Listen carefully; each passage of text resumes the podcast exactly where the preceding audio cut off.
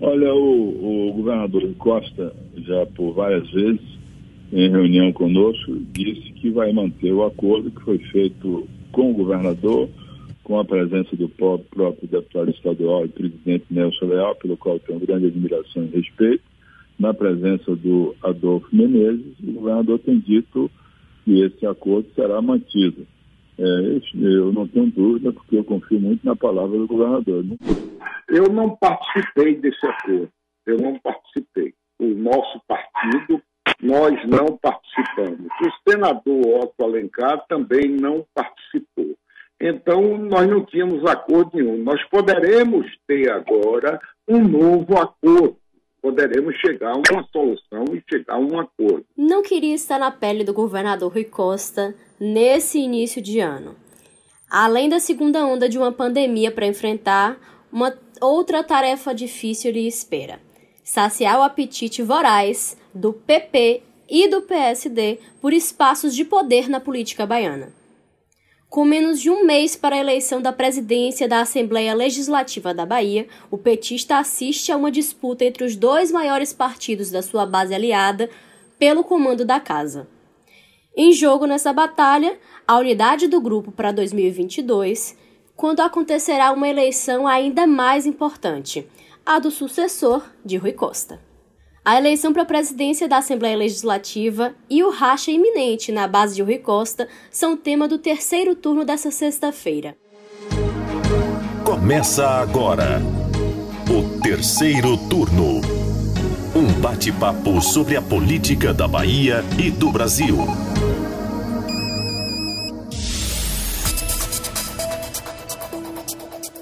Eu sou Jade Coelho e apresentam comigo o podcast de política do Bahia Notícias, os repórteres do site Ailma Teixeira. Oi, oi. E Bruno Luiz. Oi, gente. Feliz ano novo aí para todo mundo, né? Primeiro programa do ano. Pois é, primeiro, terceiro turno de 2021. Como é que vocês foram de ano novo? Beberam muito espumante? Ô, gente, eu brindei com Coca-Cola. Eu fui pra casa. Ai, não acredito, quase cônjuge, esqueci minha cidra, o menino não bebe, entendeu? E aí tive que brindar com Coca-Cola. Mas é isso aí, tinha que trabalhar, dar pontão, dia, dia primeiro, sete da manhã, então é, optei por uma, por uma opção segura. Ô, oh, gente, esse brinde de Ailma com Coca-Cola é o retrato da tragédia de 2020, né? Que foi 2020. É... Olha, eu queria comemorar tanto o, o fim de 2020 é, que, nossa, eu ia dizer que não ia mencionar né, até o nome, mas acabei mencionando, enfim, das batidas na madeira aqui. Mas eu investi num belo de um moscatel, né, para beber na passagem do ano. Desculpa, Cidra Cerezé, mas eu traí você dessa vez. E você, dona Jade, me diga aí. Porque uma coisa a gente sabe, né, Ailma, que ela passou o Réveillon dela de uma forma muito elegante, né? Como sempre. Como que ela sempre. postou uma, uma foto do outfit dela lá no Instagram que eu gritei ícone da moda na sua timeline. é porque Muito obrigada, vocês não veem, você. gente. Mas Jade vem trabalhar todos os dias chiquérrima. É um luxo. Ai, um vocês, luxo. muito lisonjeio. Muito obrigada pelos lisonjeios. Você acredita que o meu look foi desenhado pela minha irmã e minha mãe que costurou? Foi nada de marca, não gastei dinheiro com o look de ano novo, passei em casa, mas foi ótimo. Ô, e é gente, isso. Eu vou tá aproveitar vendo? e divulgar aqui o trabalho da Cista.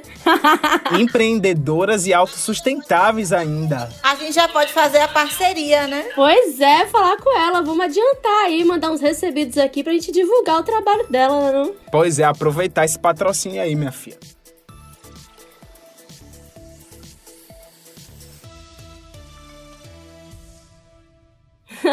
Pois é, gente, mas vamos aqui focar no assunto que interessa, o tema do terceiro turno de hoje. A gente deu essa descontração aqui, mas a gente tem muito assunto para tratar. Bom, esse tema a gente inclusive já falou aqui em um episódio do terceiro turno de 2020, lá o de número 37, que é a eleição da Alba. Então, se você quiser lembrar os temas e as coisas que a gente não vai falar nesse episódio de hoje, volta aí e dá o play no episódio 37. Bom, mas aqui é importante a gente citar alguns pontos principais desse verdadeiro cacete armado, né, como se fala popularmente.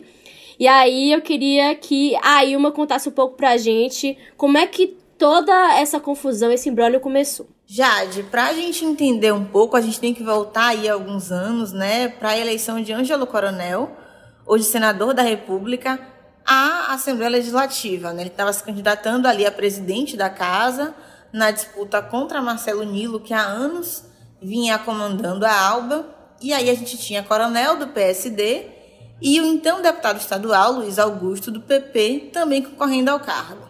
Os dois acabaram entrando num acordo, né? E aí Luiz Augusto abriu mão da candidatura para apoiar Coronel, com o compromisso de que ele seria o sucessor. Só que na eleição de 2018, Luiz Augusto não conseguiu nem se reeleger deputado estadual. E aí, obviamente, o PSD entendeu que não tinha mais acordo. Lançou então a candidatura de Adolfo Menezes.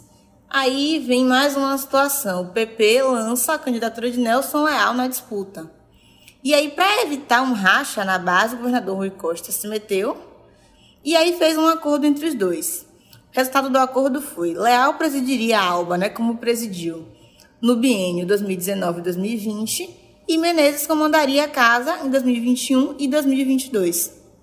Só que a gente corta para 2020 com o PP insatisfeito, porque né, teve a pandemia, então foi um ano atípico também na política, na Assembleia Legislativa da Bahia.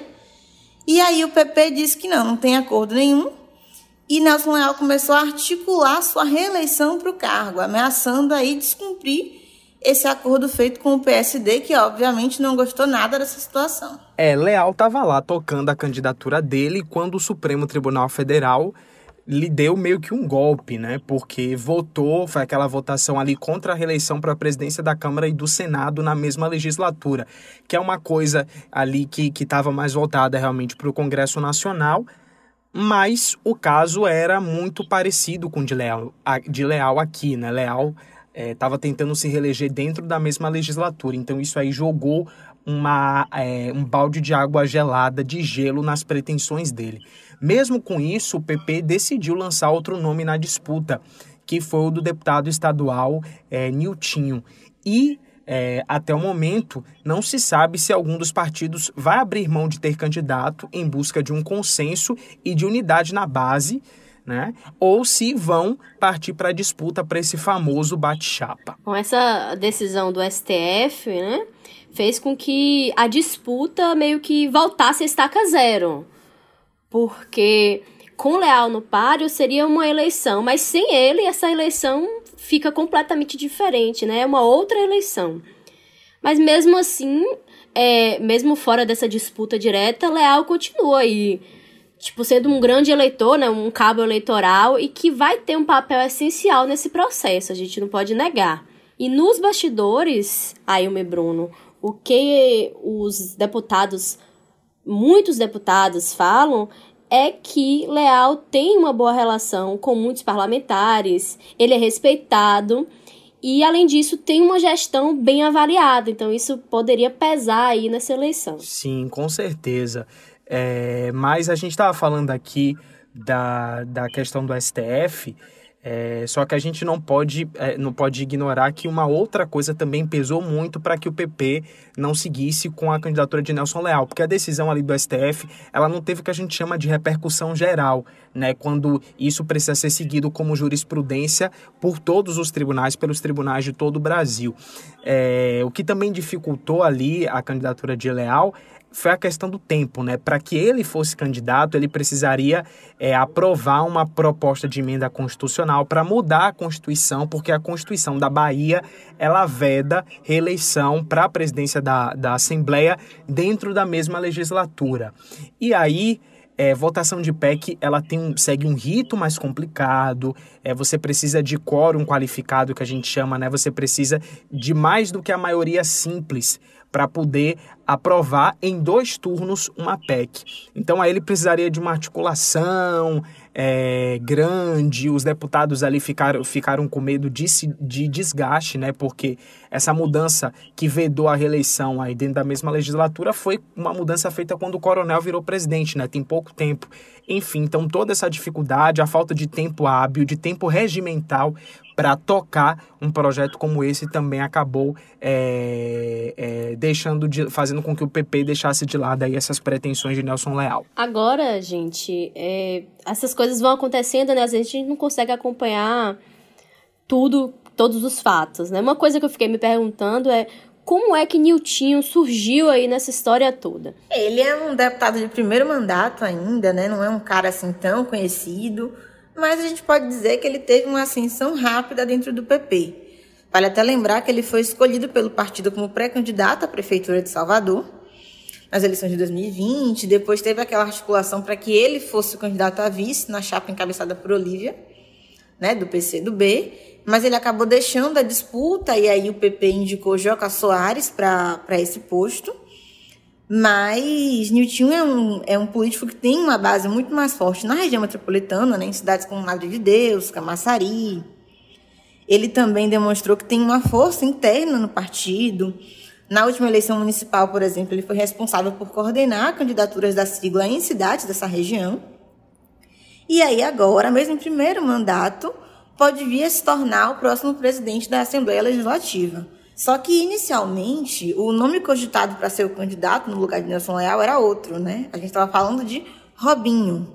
Conta aí pra gente, Bruno, o que é que você apurou que motivou essa mudança? É, aí uma e já eu conversei com um quadro do, do PP, né, que tem participado ativamente dessas articulações. Ele não quis se identificar, né, porque as, as pessoas nesse momento estão evitando se expor para não prejudicar essas negociações ali que são, são complexas. É, tá meio que um campo minado ali, você tem que é, saber muito bem onde você pisa. É, mas como você citou aí, o meu nome inicial né, cogitado era de Robinho. Isso chegou até ser dito publicamente pelo próprio é, é, vice-governador João Leão, que é o presidente da sigla na Bahia. O problema é que Robinho ele tem um discurso mais independente e crítico em relação ao governo estadual. Ele já fez várias críticas públicas à falta de articulação política do governo, críticas ao governador Rui Costa por não ter uma liderança mais presente nesse processo de articulação política. Enfim, é um perfil que não agrada o governador. Ele é um perfil menos palatável, vamos dizer assim, menos agregador, alguém que daria mais dor de cabeça. Né? E né, na Assembleia que os projetos importantes para a gestão são votados, né? Então você ter um presidente ali que pode criar dor de cabeça não é interessante. E aí é que eu acho que vem uma informação que é importante e que a gente deve, deve prestar atenção nisso, porque o, o governador, em reuniões com o PP, disse que precisava de um nome mais palatável. Então o PP apresentou Niltinho e o governador disse que caso Niltinho fosse o candidato, ele poderia fazer uma declaração pública de isenção na disputa pela Alba. E por que, que isso é importante? Porque o governador ele foi um dos mais ferrenhos defensores do cumprimento do acordo com o PSD. Agora, ele prometeu que, se não houver consenso pelo lançamento de uma candidatura única, não vai declarar apoio a nenhum candidato que for para esse bate-chapa. Isso aí é o que os, o pessoal do PP está dizendo, está assegurando que o governador, em conversas reservadas com lideranças do partido, deu essa garantia. É, se isso mesmo se efetivar, né, realmente, essa atitude do governador é, traz para essa disputa um novo elemento, né? Porque o próprio PSD se ancorava nesse discurso de Rui, de de que o acordo tinha que ser cumprido de qualquer forma. Então eu fui chamado a ser fiador, avalista, como diz, no, no mundo dos negócios, é, testemunha, como diz no mundo do casamento, assinei como testemunha um acordo. E eu vou lutar pelo cumprimento desse acordo, porque se alguém quer fazer acordo para não cumprir, não me chame para ser testemunha dele. Era o governador, a maior liderança política do estado atualmente se posicionando publicamente a favor de algo que ia beneficiar Adolfo Menezes, o candidato do partido. Então, isso tem muita influência na decisão de voto dos deputados da base, né, que são, vamos dizer, os eleitores da Alba. Então, a partir do momento que o Rui Costa se declara neutro, o principal argumento do PSD acaba aí enfraquecido. E aí, se o principal responsável pelo acordo deixa de defender esse acordo, esse acordo vai perder a validade, né? Ele perde o valor. Então, por que, que os parlamentares se apegariam a essa negociação para votar em Adolfo? E olha, Jade, que a gente já vê o discurso do acordo sendo muito relativizado dentro da base aliada, né? O PP, por exemplo, argumenta que a negociação não foi feita com o partido, e sim com os candidatos, né? Ou seja, não foi um acordo com o CNPJ, mas sim com os CPFs, que eles estão querendo dizer. Então, em tese, né, o partido não estaria, né, por essa lógica, eles não estariam quebrando nenhum acordo, nenhum pacto, já que não tem pacto nenhum. É isso que eles sustentam, né? Outros partidos, como o PDT e o PCdoB, também dizem que não participaram do acordo. Tá todo mundo aí saindo pela tangente, né, para deixar que a coisa se desenrole com os envolvidos. Inclusive, o próprio presidente do PCdoB na Bahia, Davidson Magalhães, chegou a dizer isso recentemente aqui em entrevista à Bahia Notícias. E o que eu percebo é que o discurso entre os deputados mesmo tem, tem mudado um pouco. Porque antes é, havia esse, esse binarismo, vamos dizer assim, né? Vai cumprir ou não vai cumprir acordo? Ficava essa disputa, era esse o discurso. Mas hoje se fala muito na necessidade de manter a unidade na base aliada para que um, um, um racha não prejudique o, os planos do grupo para 2022. Tanto que dentro do, do PP, né, o pessoal começa a falar ali que se for necessário que o partido abra mão de ter candidato para assegurar a unidade da base, eles vão fazer isso. Isso é o que eles dizem, né? Não, não, não sabemos como é que isso se materializaria se essa fosse a situação realmente. Mas é o que eles é o que eles dizem, e eles provocam até o PSD por causa disso, né? Falam que o, o PSD está tensionando muito, como é que um partido que quer é, é, assegurar realmente a, a, a, unidade da base é, tensiona tanto dessa forma. Não dá para tensionar assim, tem que ser uma coisa mais, um, uma coisa mais dialogada, é, os dois abertos a, a ceder. Então, a tentativa dos partidos agora e do próprio governador é conseguir esse consenso em torno de um único nome para presidir a ALBA, seja ele do PP ou do PSD. Ô, Bruno, mas é, essa concorrência aí que a gente está comentando aqui ao longo de todo o episódio entre PP e PSD, você acha que já antecipa a disputa pela montagem da chapa lá em 2022? Sim, Jade. É, o, que se, o que corre dentro da base do governador é que a posição do PP em ter candidato é um tensionamento de João Leão para conseguir a vaga do Senado na chapa de 2022. A gente tem que lembrar aqui que ele já foi vice duas vezes é, não pode mais se reeleger, então ele está querendo aí assegurar um, um espaço para ele na chapa, mas invertendo os papéis. Hoje Otto, que é senador, viria para vice é, e Leão ficaria com essa vaga no Senado. Então, essa aí seria uma, uma condição é, para o PP deixar o caminho livre para o PSD assumir o comando da ALBA. É, é, é uma forma de barganhar isso. Né? O que se comenta nos bastidores é essa, é essa situação. Mas daqui para 2022 muita água vai rolar ainda, né? A gente nem sabe realmente quem vai assumir a cabeça de chapa, se cogita muito Jacques Wagner ainda, mas são coisas ainda bastante incertas. Mas com certeza você tem um, um prenúncio dessa dessa disputa aí já. De fato, muita água para rolar, como a gente costuma dizer por aqui. Agora a gente falou tanto de Leal, Niltinho e Adolfo Menezes aí na disputa, que a gente também não pode esquecer outros nomes que entraram no páreo, né? O PDT colocou o Samuel Júnior, é, outro também que não se lançou publicamente, mas foi lançado por colegas, né? Vamos dizer assim. Foi o deputado estadual Vitor Bonfim, do PL.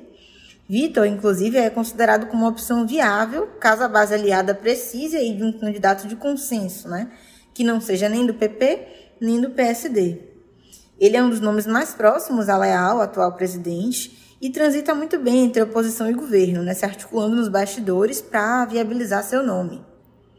O lançamento da candidatura dele, inclusive, gerou uma forte reação em outro partido da base aliada, que foi o PSB. A atitude, esse lançamento, como a gente está chamando, partiu de um deputado do Partido do da Mata, o deputado estadual Ângelo Almeida, só que não pegou muito bem entre os correligionários dele, não. Dos outros quatro deputados da sigla que estão na Assembleia, eu conversei com três: Marquinho Viana, Alex Lima e Marcelinho Veiga. Isso no final de dezembro. E os três foram totalmente contra Almeida, categóricos, assim, defendendo que o partido feche questão. Isso na época, né, em apoiar Adolfo, porque era o entendimento do governador. E defendendo ainda que, se o partido fechar a questão para essa votação, que houvesse, né, que houvesse não, que haja uma punição para o parlamentar que se atreva a descumprir esse entendimento. Claro, se o governador Rui Costa acabar né, ficando isento, talvez esse quadro mude. Mas se ele se, se ele se mantiver aí apoiando Adolfo e o partido decidir fechar a questão, é isso que esses três, pelo menos, pregam que aconteça com qualquer outro que decida descumprir essa ordem. Agora é uma coisa interessante, né? Porque é, a votação na, na ALBA é secreta, né? Então, Sim. você fecha acordo para uma coisa que é secreta, você não tem como saber ali quem na hora traiu, quem na hora votou contra, vai ser, vai ter que ser uma caça, uma caça às bruxas muito grande, mas o debate público aí realmente dessa questão já foi colocado dentro do PSB, que já disse que vai apoiar o candidato que o governador decidir, né? E, e, as articulações, elas acontecem de noite agora na Assembleia. Nelson Leal está se movimentando fortemente, está em conversas com deputados para garantir votos a, a Niltinho. Né? A gente tem aliados mais próximos ao governo, inclusive, que estão acusando Nelson de tentar atrapalhar a eleição de Adolfo Menezes a qualquer custo e criar dificuldades ao governador como vingança para não por não ter conseguido apoio para viabilizar sua reeleição. Teve um deputado ontem que é, que é assim mais mais é, afinado com o governador que me disse que é, que o negócio de Nelson Leal agora ele levou a, a, a questão ali para o pessoal mesmo e aí está tentando é, prejudicar a todo custo. Já a Rui tem adotado ali uma posição mais silenciosa, já está conversando com os presidentes de partidos em busca de conseguir um consenso aí nessa eleição para que a base chegue unida é, nesse pleito em 1 de fevereiro. Ele tem menos de um mês para conseguir aí é, essa, essa façanha, mas os partidos acreditam que o governador vai conseguir apaziguar esses ânimos, tem um, um, clima aí otimista de que no fim das contas tudo vai dar certo. Vamos ver como é que vai ficar essa questão. É, a gente fica daqui esperando e acompanhando, porque o que parece teremos muitas emoções até fevereiro, janeiro vai ser longo e de muitas informações correndo aí nos bastidores, e a gente fica daqui ligado. Terceiro turno.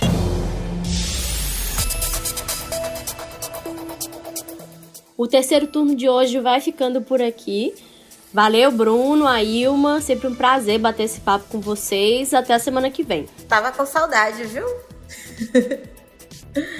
Tivemos aí uma pequena folga, mas já estamos aqui a todo vapor. É, como diria aquela personagem de O Outro Lado do Paraíso, acho que é Clara, né? Vocês não sabem o prazer que é estar de volta.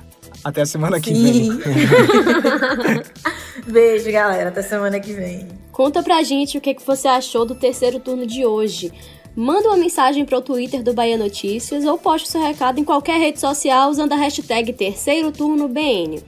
O programa é gravado das nossas casas e tem a apresentação dos repórteres Jade Coelho, Bruno Luiz e Ailma Teixeira. Os áudios utilizados são do Bahia Notícias, do programa Isso é Bahia da Tarde FM e da Rádio Metrópole. A edição de som é de Paulo Vitor Nadal e o roteiro de Bruno Luiz. Você ouviu o terceiro turno, o seu podcast semanal sobre a política da Bahia e do Brasil.